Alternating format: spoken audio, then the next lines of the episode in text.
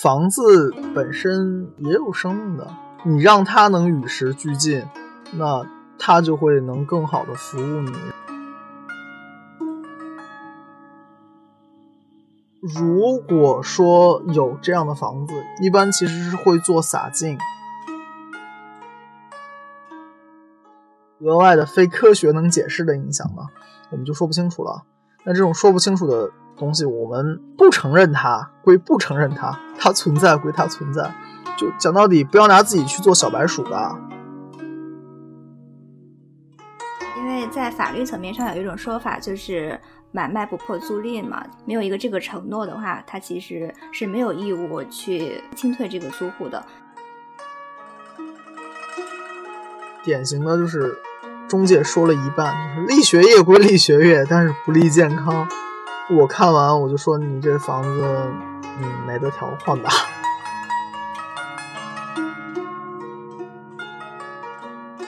大家好，欢迎收听《新桃换旧符》，我是今天的主持人秦格格，我是梅十二。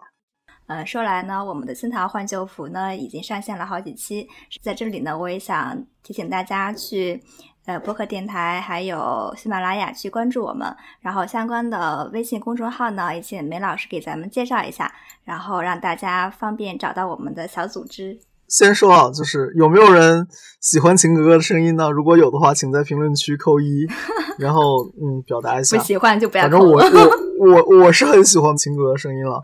然后我们的公众号有两个，一个是桃三李四梅十二，桃子的桃，李子的李，梅花的梅，然后一二三四的三，一二三四的四，然后三四一十二，桃三李四梅十二。还有一个是乐邦闲事。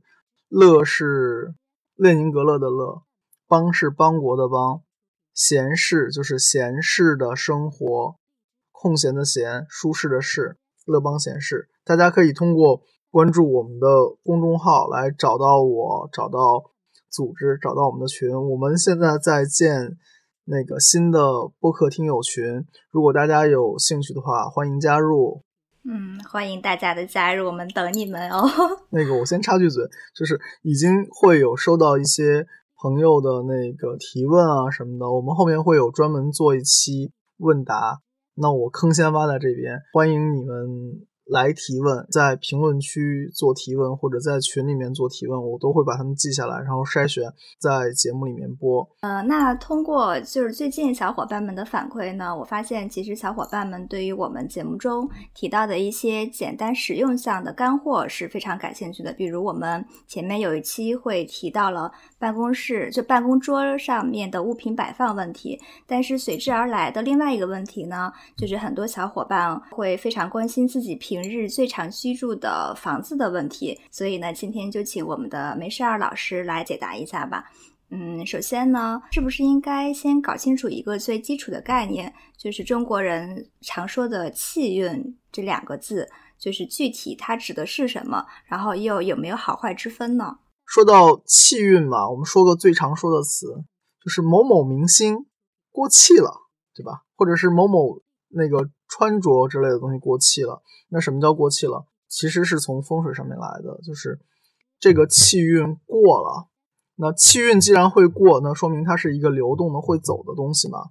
按传统的讲法，一般是说三元九运。什么叫三元九运呢？就是六十年为一元，然后三元是一百八十年，然后这一百八十年呢又分成九个运，就是二十年一个运。比方说我们当下吧。现在就是在八运，八运的后半程的后半程，二零二四年就是九运了。然后呢，它每个运其实你可以简单的理解，它是对应九宫八卦里面的一个宫位，它就会有自己的特定的五行属性。然后呢，它也会有特定的表意，比如说现在八运嘛，八运对应的是艮卦，艮卦是什么呢？艮卦是土，艮卦是那个阳性的土，对应的就是山石，它也对应房子。然后呢，还对应人的脚，看什么足浴啊，这些东西都是这二十年兴起出来的东西。再有，你能明显的看到，哎，房地产行业如日中天。那任何一个东西出现，它都是会有一个起始，然后后面再渐渐的落下去。有起嘛，就会有落。佛教讲法叫成住坏空，然后我们的讲法叫十二长生。当然。你就可以简单的理解它，要么是个正弦函数，要么是个正态分布。那最高的地方总会是集中在中间，然后开始的时候，那你了解的少，然后结束的时候问津的少。那我们现在在八运的最后五年吧，那所以房地产。这个气已经差不多了，然后后面渐渐要起的是什么呢？是九运。九运是离火。对，离火的话，对应的是漂亮的、好看的，然后它象征的是跟文化有关系的、跟传播有关系的。那所以说回前面第一二三期我们讲的那个话题里面，那就后面二十年可能是跟文化相关、跟传媒相关的内容会起来。其实你也看得到，像我们现在在做的。播客也好啊，各种自媒体也好啊，vlog 也好啊，这些都是文化的，都是好看的，都是用眼睛的啊。那这是新兴起的行业，那这个后面会有大的发展。对，那落实到房子上面呢，就是在当下这个运，当下这个运盖的房子，那就是属于八运的房子，那它会有八运的特点。那九运的时候盖的房子呢，会有九运的特点。说的是后面的，再说前面的。那七运的房子，就比如说是一九八几年到二零零三年这一段的房子，嗯，那这个房子它就等于是我们说的过气了嘛？过气，它那个运已经过了。现在八运正当令，那七运就是过气。那七运的话，其实就是等于是衰的。所以这个地方也联系到一点，如果你买的房子是老房子的话。建议重新装修，嗯，不是因为房子旧了你要重新装修，而是那个房子过气了，那你需要把它重新装修，让它的那个气运跟当下的气运是一样的，那你人住的才会舒服一点吧。嗯，所以就是呃，就是在九运的这个时间点里面重新翻修的房子，它也算是走的九运的这个运是吧？是的。哦，这个是按时间来衡量的。嗯，这么讲，我们。知道有些房子都是很老很老的房子，它是需要定期翻修的。定期翻修本身是我们不说玄学的，我们说比较科学的。那定期翻修肯定是为了这个房子住着舒服嘛，对不对？那玄学上面解释怎么算是舒服呢？就是这个房子跟这个运是同步的。嗯，所以就是超过二十年以上的才需要翻修这样一个呃动作。是能这么理解吗？可以大概这么说，嗯，但是换换个角度讲啊，二四年不是开始走九运吗？嗯，那你二二年、二三年的房子理论上其实也是过也是过气啊，对呀，所以其实并不是说你的房子的那个房龄二十年，而是看你恰好站在这个刻度的什么位置了。你可能站的离刻度近一些，你可能站的离刻度远一些。那你站的离刻度远一些嘛？嗯嗯，那。你等刻度到了的时候，它自然年纪也大了，那你肯定是要翻修的。如果比如说你是二三年买的房子，你理论上说二四年到九运了，它没过一年嘛，新房子还是装修，你可以放到九运里面再装修嘛。然后那样它就。等于是把房子的信息，把房子的那个主板刷掉、刷过了，刷成新的了。哦，房子永远是房子，永远是新的会更好。只有一种情况，就是老年人人不要住新房子，因为新房子其实是耗人气儿的。然后只要不是老年人，永远是新房子好。嗯，所以也提醒了我们，就即将要买房或即将要装修的小伙伴们，因为已经快到那个刻度了嘛，是吧？所以大家还是要尽量注意一点。那我还有一个问题，就是如果离刻度比较近的，比如说就赶在了二三年、二二年这个节点，它和之前的那些房子，比如零零年买的房子，那它在气运方面是一样的吗？因为都在八月嘛。仅仅是说在那个三元九运层面上讲，这两个房子，嗯。走的运星是一样的，但是你毕竟还有其他因素影响，比如说你门相会有影响，在哪里也会有影响。就比如说你是在北方的房子，你是在南方的房子，然后再有你是什么人住，这个什么人住我们后面会说，就影响永远是方方面面的，它有很多参数。我们现在只是把三元九运这一个因素拿出来讲，嗯，对，不可能是单一的因素，嗯。那这个时候我就告诉你，如果你是买了老房子。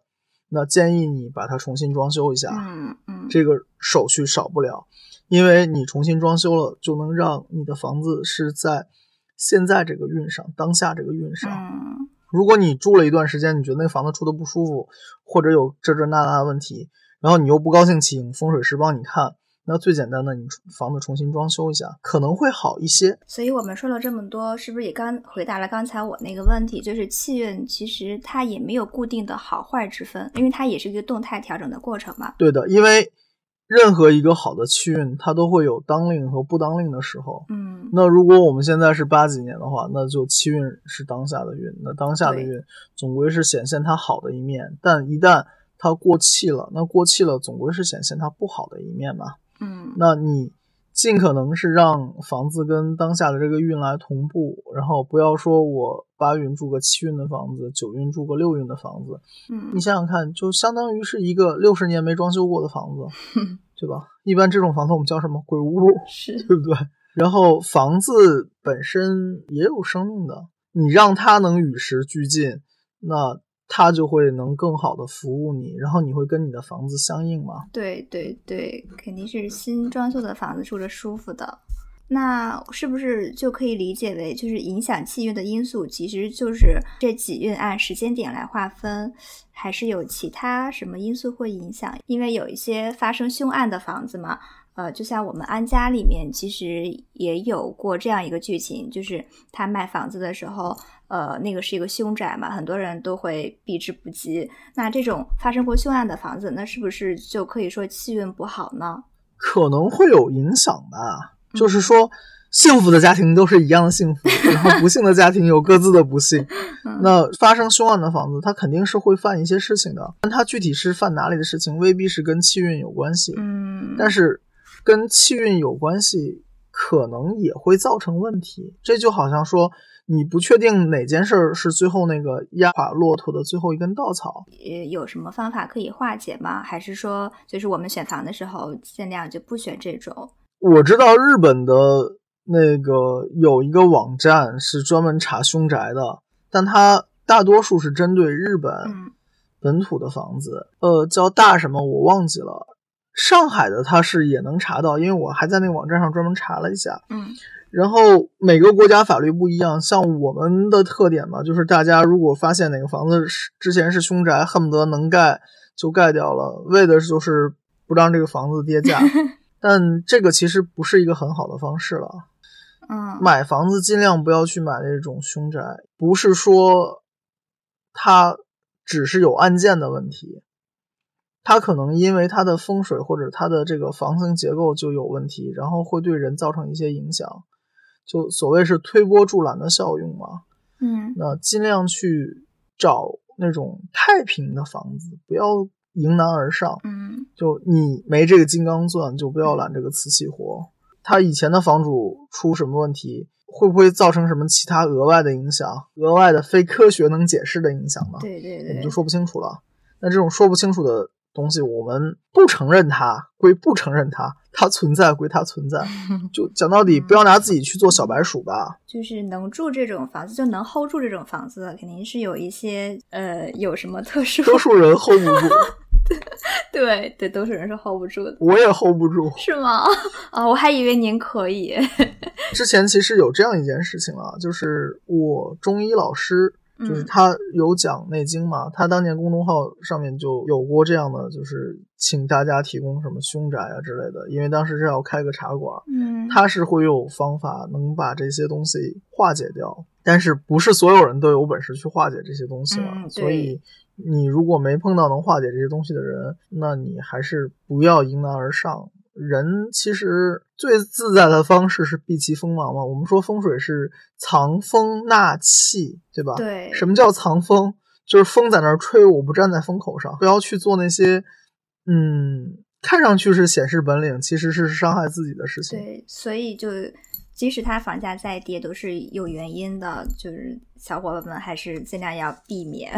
前面是有新闻说。是哪个地方有凶宅拍卖了，然后就一抢而空，好像就是上海吧。就这种事情其实是属于你没有跟进，所以你不知道后面会发生什么。大家当时是图便宜，但后来你会不会付出额外成本就比较难说。感觉会得不偿失。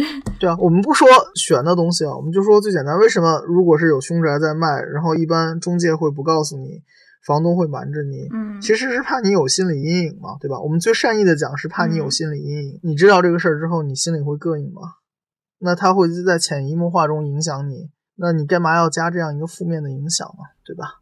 嗯，对，呃，我还听一个朋友给我讲过一件特别诡异的事情，就是他现在居住的地方呢，是把原来隔壁的房间买过来以后打通的，然后呢，卧室就布置在就以前隔壁的那个房间。他第一天晚上睡觉的时候呢，就整个人都感觉不好，大夏天的就冷得浑身打哆嗦，还是盖着被子的状态。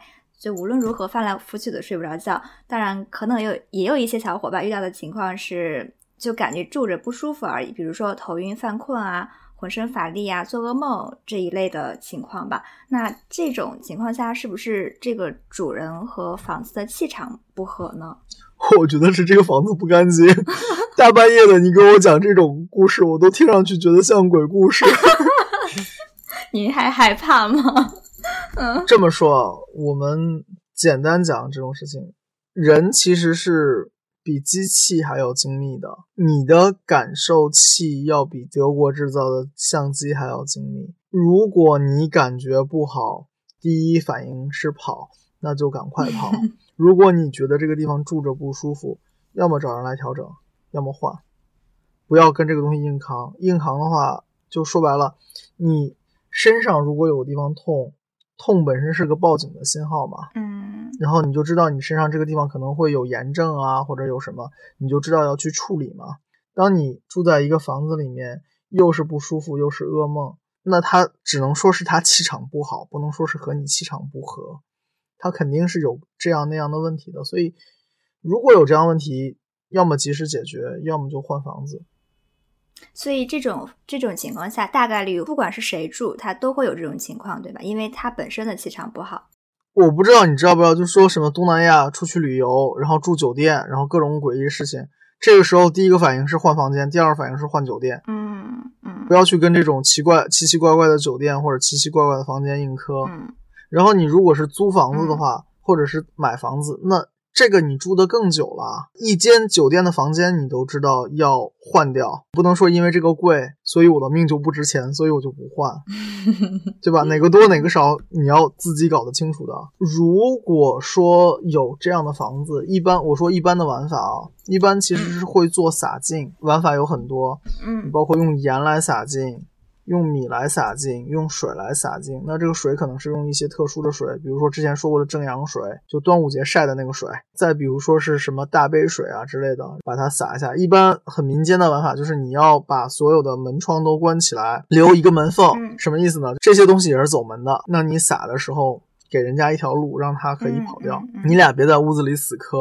这个呢，就是我们一般情况下说，你要是搬家入住，那第一件事情是先净宅嘛，不管之前有什么人住过，那你先该撒的撒一遍，然后呢，请不好的东西走。然后这个地方有一个很重点的事情，叫做重要的事情说三遍。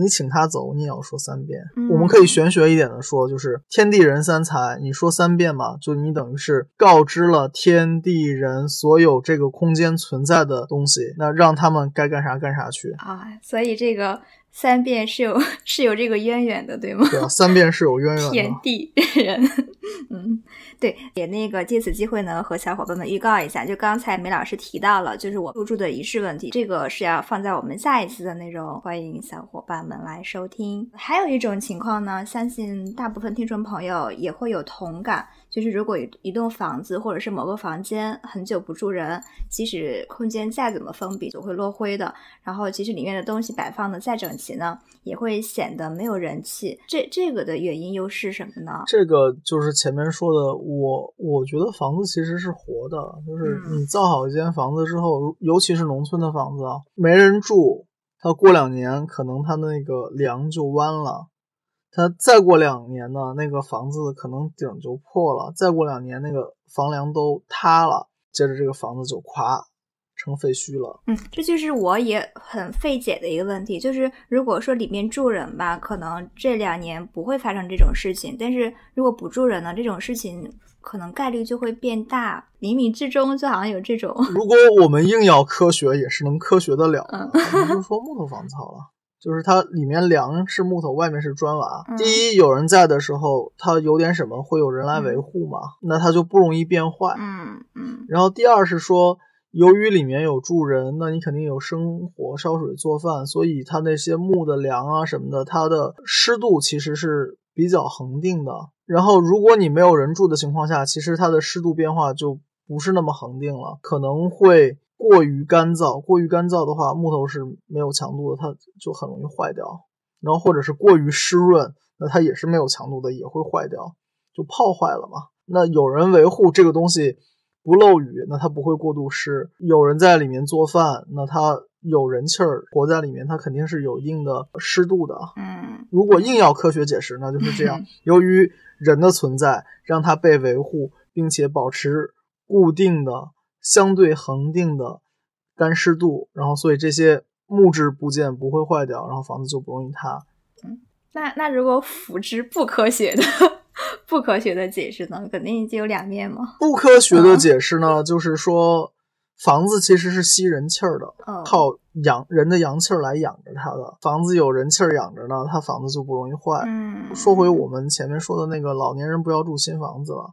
由于房子是吸人气儿的，老年人其实已经没多少阳气儿了，你被房子吸一下，那自然健康受影响嘛。所以说，老年人住新房子容易折福报。哎，还有一种说法就是老年人说尽量不要搬家，背后的原因是因为搬家是不是就默认为是个新房子？我是听说过这样一种说法。呃，如果是搬新房子，就是我前面说的那种；如果是搬旧房子的话，其实也还是一样耗人气儿。只要是你一个新环境，你都得把它、就这么讲吧。你冬天钻进被窝和钻出被窝，第一件事感觉到是啥？就是冷啊，得需要反应一会儿。对啊，然后你需要把被窝捂捂暖和，对吧？或者是你把身上的衣服捂暖和了，嗯从被窝里出来。那其实房子也是一样。嗯那你搬到一个新环境嘛，你总归要把这个新的窝给捂暖和嘛。嗯，那你拿什么把这新的窝捂暖和呢？不是你身上的阳气儿吗？，对，因为您说到这个耗人气儿嘛，我就想到了，是不是如果说一个大房子。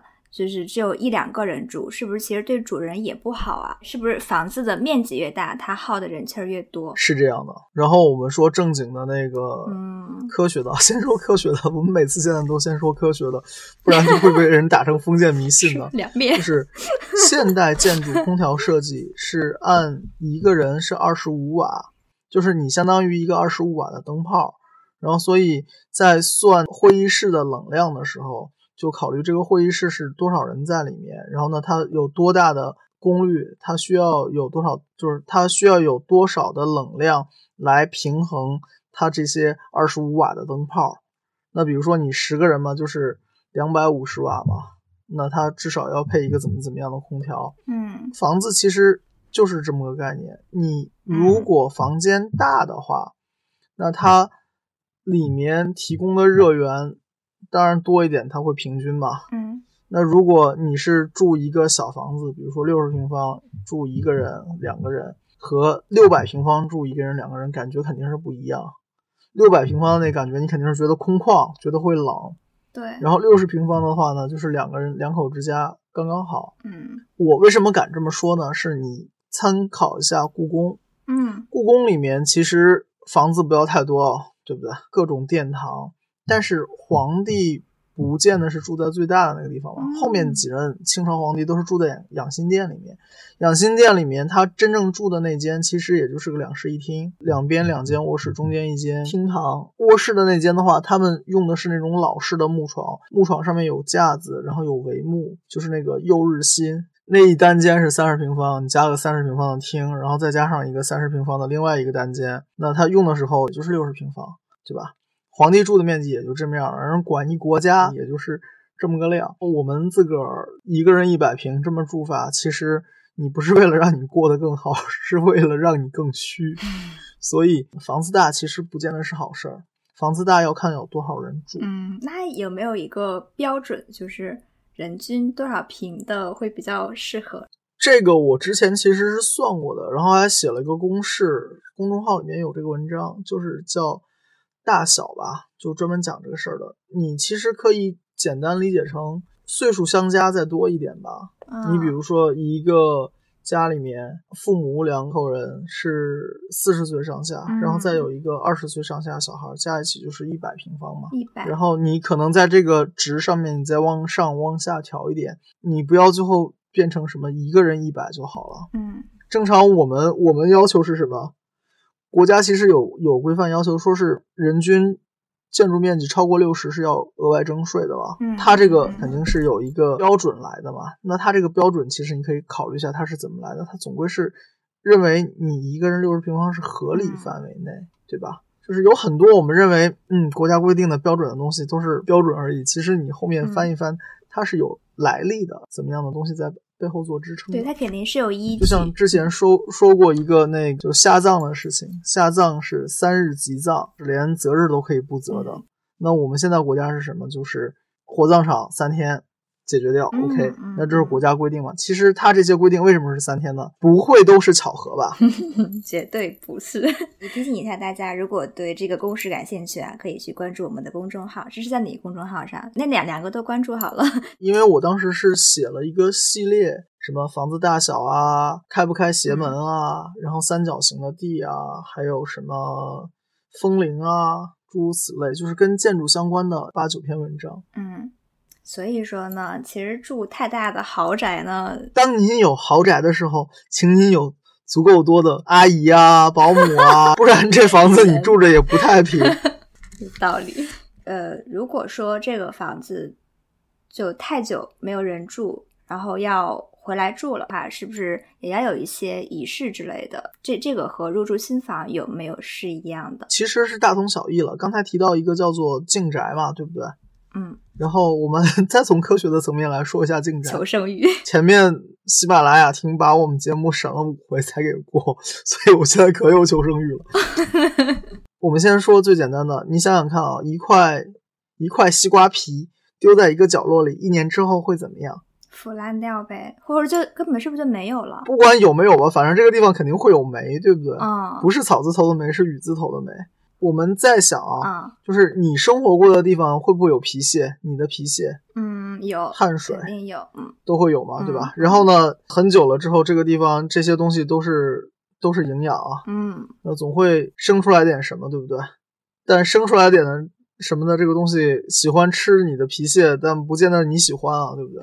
嗯 说的再直接点嘛，就是可能会有霉菌啊，或者是有细菌啊，诸如此类的东西。然后再由于我们知道南方有回南天，然后上海这边有黄梅天，嗯，梅雨季节，然后北京比较好，北京没有这个天，因为够干燥。嗯然后那你如果是在南方的话，那其实发霉是个很常见的事情嘛，嗯还有蟑螂啊什么的，嗯然后这些都是有用我们话说就是比较脏嘛，容易传播疾病啊，或者带来各种不适，对吧？嗯这些东西你你不请请出去，你就住进来，那不是就容易让自己健康受影响嘛？嗯古人也很聪明，知道撒一些东西，然后来去驱这些东西。嗯那我们前面提过盐嘛，盐自古以来各国的非科学文化都是用这个东西的。那盐本身是可以净化的，盐为什么能净化呢？不是脱水剂吗？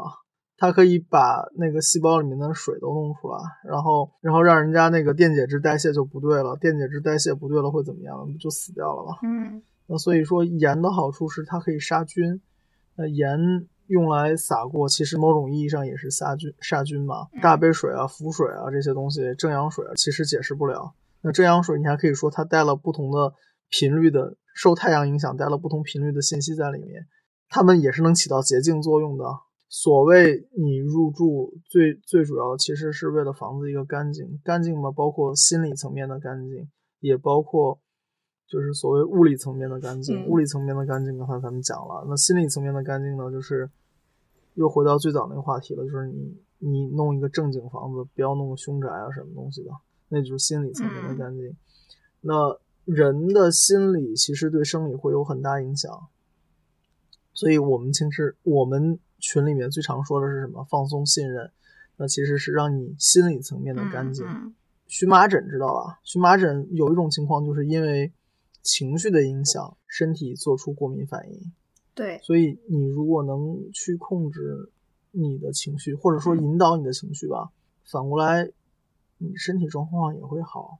房子其实也是这么回事儿，就是你总归是让房子这个事儿是一个干干净净的，不要说这个房子是没有清理过的搬进去。最简单的调风水是什么呢？嗯，打扫卫生。如果是在一个比较干净的房子里面，对你人的状态也会有好的影响。对，就至少你眼睛所见到的，就是会让自己很舒服，然后相应的就是会形成良性循环嘛。嗯，那我们讲完了气运这些呢，我们现在聊一下大部分朋友应该非常关心的家庭风水问题吧。就虽然每个家庭可能都有自己特定化的需求，但是每种类型的家庭呢，又总会有一些相同之处。那我们来可以一一讨论一下啊。我来先给你总结一下，好吧？我们之前讲过八字的东西嘛，对吧？啊，对对。然后呢，我我们不推广八字，非封面迷信。先说先说好玩的，就是古人把所有的关系。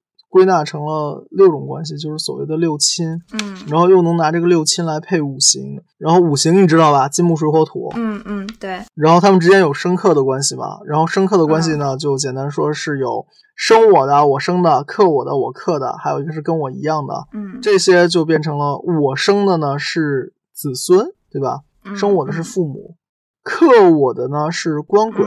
我克的呢是七财，嗯，和我同的呢是我的兄弟，嗯，那这六样其实就是六种社会关系，其实也是六种需求，嗯嗯。最简单，像你刚刚说到单身，单身的需求是什么？招桃花呀，就是变成非单身。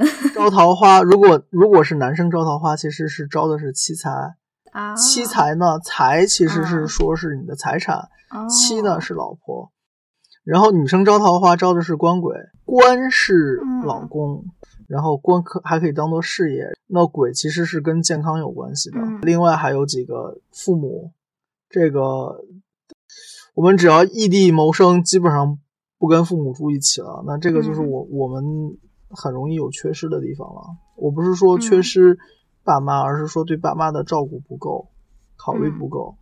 然后再有呢，就是兄弟。我是赶上独生子女这一代，我不知道你情况，反正，嗯，那这个也是我们会有所缺失的。对于单身来说，像你说的，第一大需求招桃花，第二需求，那如果是单身的话，年纪小一点的话，可能还会考虑事业啊、考证啊之类的事情，所以还有个学业学业的事情。抛下这个不说，第二类就是，嗯，已经结婚了的小夫妻。那结婚了小夫妻的话，就该考虑这个我生的问题了。再有就是说两个人维护亲密关系，那这个就是我们平时说的和和啊，或者是说那个求子啊这两件事儿。第三类嘛，就是说，哎，老婆孩子都有了，三口之家了，那这个时候就是更要拼事业，更要给孩子攒钱啊。老人希望是健健康康、平平安安，小孩也是希望健健康康、平平安安。特定的人生阶段会有。特别高的要求，并不是说我一出来就需要把所有东西配齐。那一出来就把所有东西配齐呢？嗯，赢在了起跑线上，这就是属于 魔魔改了。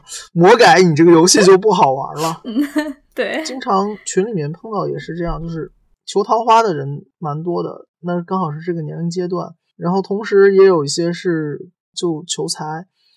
就是有点急，我的理解是有点急，就像你说你刚毕业就要买套房子一样。但不管怎么说吧，就是什么阶段做什么事儿，然后呢，房子事情不要急于求成。然后不同的阶段你找的房子状况也不一样，那你房子的需求也是不一样的。那如果你是单身租房子或者是一个人住，那你就考虑更多是这房子。是不是旺你的桃花？是不是旺你的学业？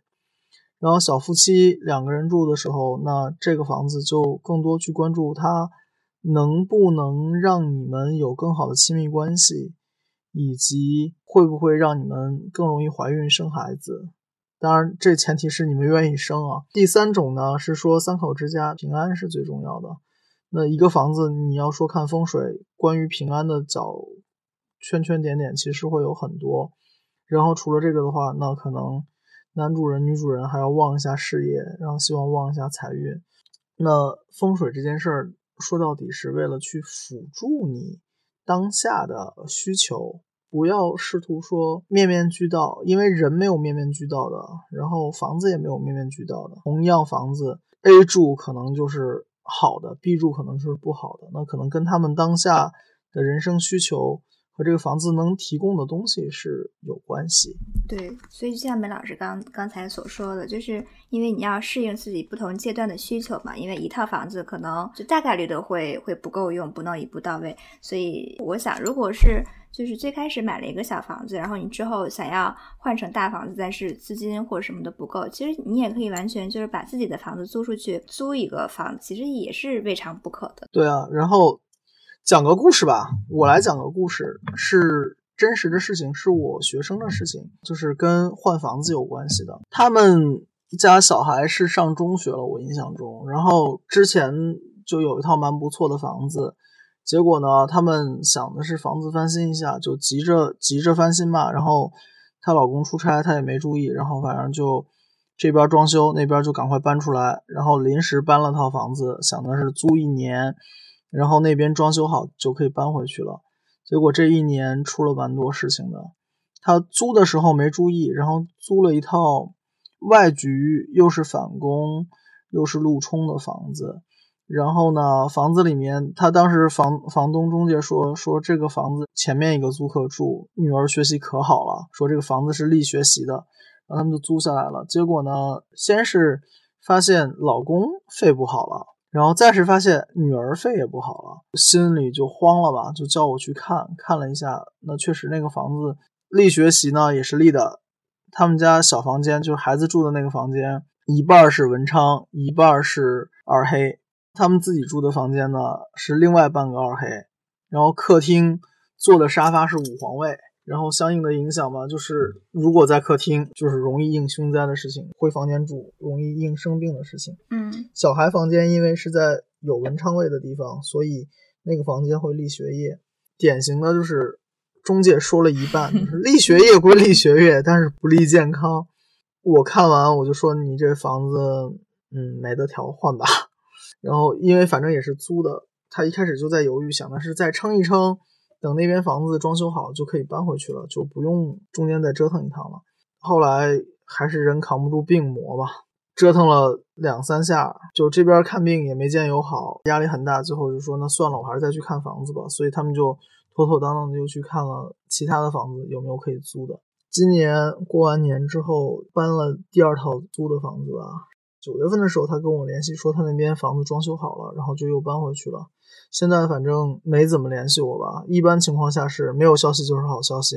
还是想说，就是你哪怕是租的房子，你哪怕是租的住一年的房子，嗯，也稍微要注意一下，至少打听清楚。之前的访客是什么状况？为什么退房？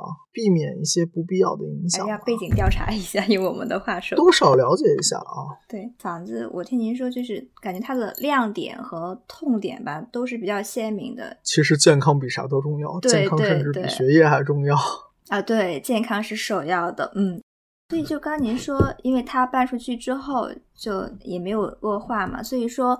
呃，得病什么的，主要就是和这个房子的风水有关系。然后只要不住在那儿了，是不是这种影响马上就会消失了？是他租的房子，那对他的影响只是限于他住的时候会有影响。嗯，我们还是讲点科学的。嗯，装修会有很多问题，比如说甲醛，比如说苯，苯可能会引起血液方面的问题。那甲醛就不说了，这个大家都知道的，对吧？这些东西跟你的家具有关系，跟你的房子有关系，总归是要避。避免这方面的影响吗？我不是说他的那个房子风水一定是引起他这件事情的最终因素，因为这个是一个很玄学的东西，它最后肯定是要用某种东西物理的来影响到你。玄学它只是个道理，道理不见得能影响到你，但物理实际上肯定是有什么东西影响你身体才能有这个改变嘛？对，也是方方面面的。对啊，然后那。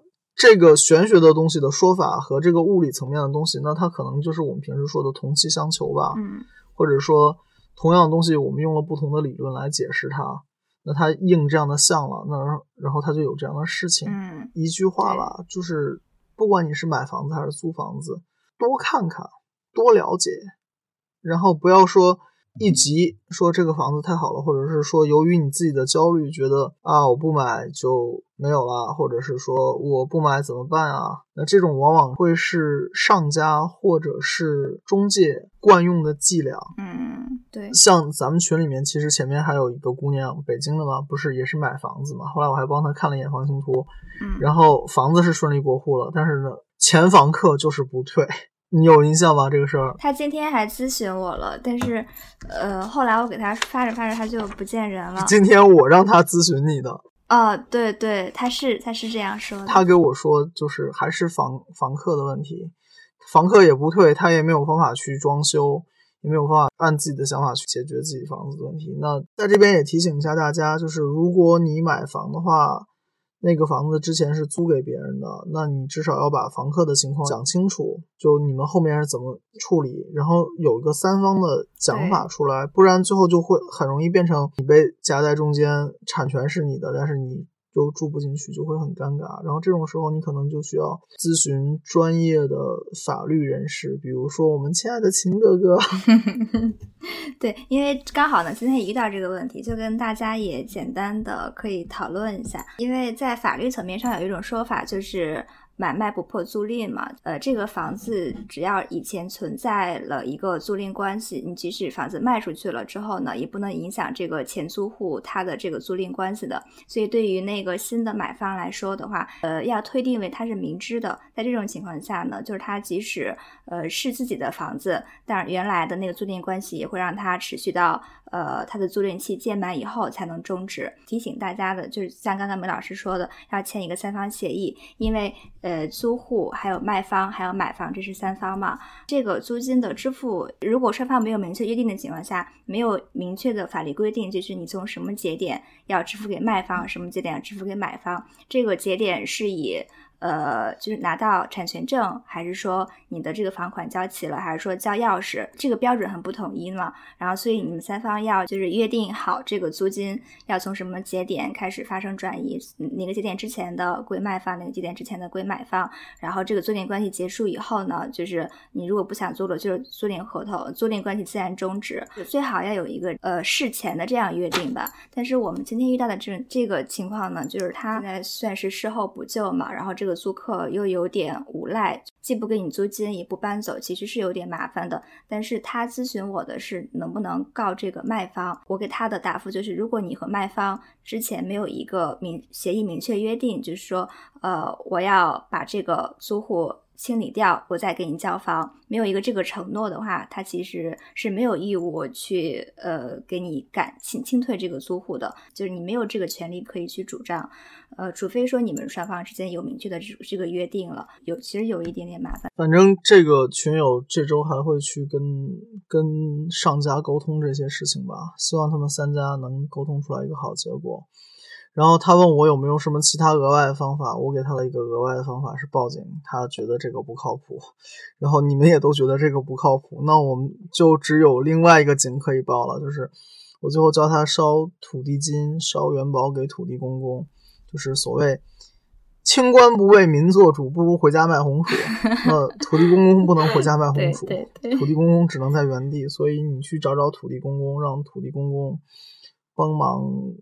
解决一下，或许会有效果吧。我碰到的最夸张的案例是在那个塞纳河，法国，把就是钱包还是什么丢了，他就念土地咒，烧土地金。后来那个出租车司机就帮他把钱包送回来。这么神奇？就是 举头三尺有神明吧。你有敬畏感，然后有一些我们理解不了的事情，或许就会按着这个所谓大家都认的道理来。来发生了，尤其是碰见这些看上去很不好惹的租客，或者是看上去很不好惹的人，你明显不可能去通过伤害他的方式来解决这个事儿。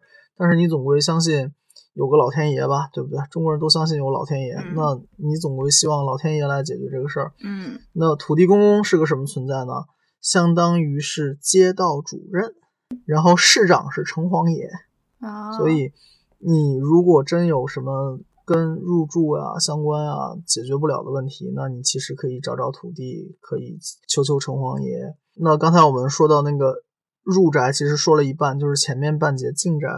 除了进宅之外，其实还有一个拜拜土地啊什么的。所谓拜拜土地呢，其实就是在自己的房子里面烧香，然后你最后可能拿一个纸杯装点米，然后把这香插在门口，然后就跟土地公公说一声，说土地公公，我搬到你这边来了，嗯，那我见一下街道主任，多多照顾，然后不要让我这边出一些什么幺蛾子的事情，嗯防火防盗防各种难搞的租客。多多照顾。自己再次提醒小伙伴们啊，这个我们可以下一期再详说，是吧？对对对对，嗯，但是您刚说这个哎土地公公啊这些，但是不是有一个前提，就是如果这个租客他可能也会有这种需求，就是我就是想要在这儿赖着不走，他是不是也可以去有一些这种方法呀？我的意思就是，土地公公他帮的人是不是一定要是有有正正当合法的一句话，谁冤帮谁。哦，谁愿帮谁，那就是了。我想要的就是这个答案。对我，我可以再讲一下我身边有一个真实发生的事情，就是我们小区呢有一家就特别有想法的住户，要在自己入户门的正对面的楼道的墙壁上就挂一个镜子。的原因也很简单，就是觉得自己出门照镜子方便嘛。可是呢，同楼层的其他住户又很有意见。因为镜子这件事情本身它也有一定讲究，即使在家里面挂镜子，它其实也是有一定的忌讳的。睡觉的时候，比如说床上就待的时间最多的地方不能正对着床，对吧？最核心的，镜子不要对人。我们不说玄学的，反正你对着镜子总归会有不好的心理上影响，吓一跳，至少晚上起床 吓一跳，对吧？嗯就有个词儿叫照妖镜，如果是要现出原形的话，就对着照呗。嗯嗯嗯，所以镜子不要对着自己，也不要对着别人。嗯如果门口一定要挂的东西的话，其实挂天官赐福会比较好，来送一块儿给你对门然后大家就把那个所谓门对门，总有一家比另外一家好的这个口舌就解了。哦，然后你如果说门口挂镜子的话，真心不推荐。门口挂镜子，你也最好是挂在门里面，嗯最好是柜门里面能收起来的。如果不能嗯收起来的话，那它跟门的方向最好是垂直的，那样平时也看不到它嘛。然后它在侧面一个墙上，你就是进门试一下，嗯出门试一下。一般装修有点脑子不会想到在外面装面镜子照着自己的。嗯嗯。那那如果是镜子在我的卧室进去正对着，其实也不好，对吧？一进去就能照到自己。也不太好，这样也不太好。前面那个事儿多句嘴啊，就是说，一般情况下，人作妖只会在自己运势不好的情况下，嗯，人在自己运势好的情况下，一般不会作妖。所以你看见周围谁运势特别不好，特别作妖，那就是他的本身行为跟他的运势相应了。那这种时候，你只需要做一件事，叫做躲远远的。对避避之而趋吉 避凶，就是你跟好的离得更近，跟不好的离得远啊。那它如果是一个负能量发电厂，那你躲它远一点呗。嗯，咱们今天的节目呢已经接近尾声了，还是要再次提醒小伙伴们去关注我们的播客电台，还有微信公众号啊。喜欢我的小伙伴们呢，也可以多多留言。总之就是欢迎大家关注我们播客电台。近期我们的节目会也在 QQ 音乐里播出，关注我们的朋友可以在喜马拉雅听、小宇宙、Apple 的 Podcast，包括蜻蜓啊，包括荔枝啊，各种各样都会找得到我们节目。现在又多加一家，就是 QQ 音乐。很高兴大家跟我们一起度过这样一个时间，谢谢大家。谢谢大家，我们下期再见啦。